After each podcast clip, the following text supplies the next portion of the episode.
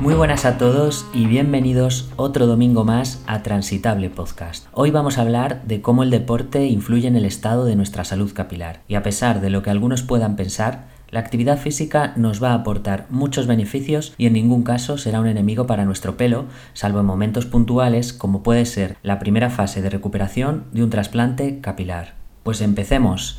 Seguramente una de las cosas que más hemos oído siempre es que el estrés puede ser una de las causas de la caída del pelo e incluso podría agudizar esa pérdida si viene por otras causas. Entonces, ¿qué es lo que ocurre cuando estamos estresados? Pues que aumentan nuestros valores de cortisol, una hormona que puede alterar las moléculas que afectan a un normal funcionamiento de los folículos del cuero cabelludo. Por esta razón, si hacemos deporte, podremos ayudar a que esos niveles de estrés bajen, porque cuando hacemos ejercicio aumenta el nivel de la serotonina, esa hormona que todos conocemos por ser llamada la hormona de la felicidad.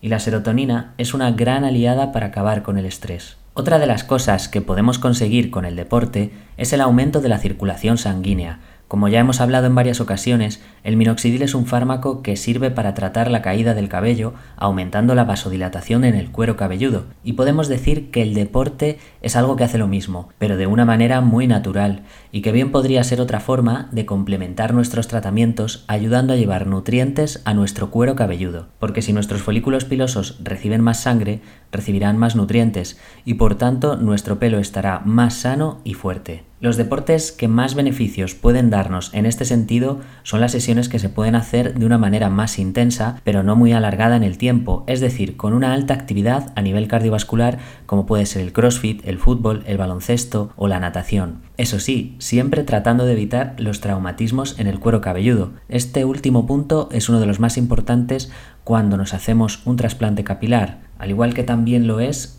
cuando hacemos deporte acuático, que ya hablaremos después de ese tema. Otra de las cosas que sucede cuando hacemos deporte es que, lógicamente y en general, el sudor es bueno para eliminar toxinas, y eso incluye el cuero cabelludo.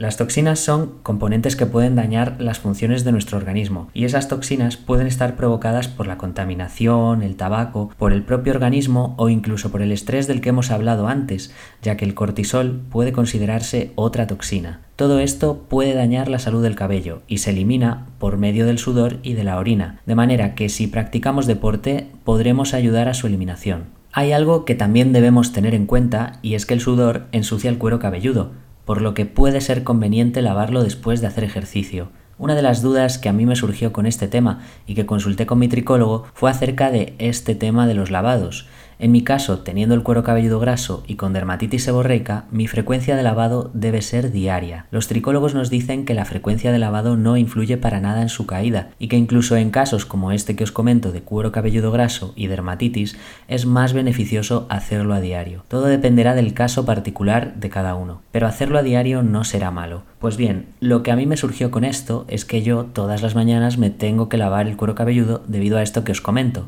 y por la tarde es cuando suelo hacer deporte. Entonces yo al tricólogo le pregunté que si en el caso de sudar mucho podía lavarme el cuero cabelludo después, y me dijo que sin problema, que el primer lavado por la mañana podría hacerlo con el champú indicado para la dermatitis y después de hacer deporte podría hacerlo con un champú más suave. Lo que hacen los lavados es ir arrastrando esas sustancias o toxinas que se han ido eliminando a través del cuero cabelludo y a la hora de lavarlo lo mejor será hacerlo con el agua templada, evitando el agua muy caliente para no deshidratar y dañar los folículos. Otra de las cosas a tener en cuenta a la hora de hacer deporte es el sol, porque es verdad que hay muchos deportes que los hacemos al aire libre y tenemos que protegerlo para evitar que el cuero cabelludo se queme. La mejor manera de hacerlo pues será utilizando una gorra, aunque también hay gente que se echa un protector solar específico para el cuero cabelludo. Y ahora vamos a hacer un repaso tocando el tema de ejercicio y trasplante capilar. Hace unos meses hice una infografía sobre el tema que subí al Instagram de Transitable Podcast, que si queréis podéis verla y fue un poco la conclusión que yo saqué y la progresión que yo mismo fui siguiendo a la hora de retomar el deporte tras hacerme el trasplante capilar. En este tema hay infinidad de opiniones y de fechas, tanto de los médicos como de los propios usuarios del trasplante. En realidad, al final cada uno es sabio y sabe cuándo se va sintiendo cómodo para hacerlo. Es verdad que, ante todo, lo que nos diga nuestro médico es lo primero de lo que nos tenemos que fiar. Algunos médicos dirán 15 días, otros dirán 3 semanas y otros un mes. De manera general, la mayoría coincide con que es al mes cuando podremos empezar a realizar ejercicio aumentando poco a poco la intensidad.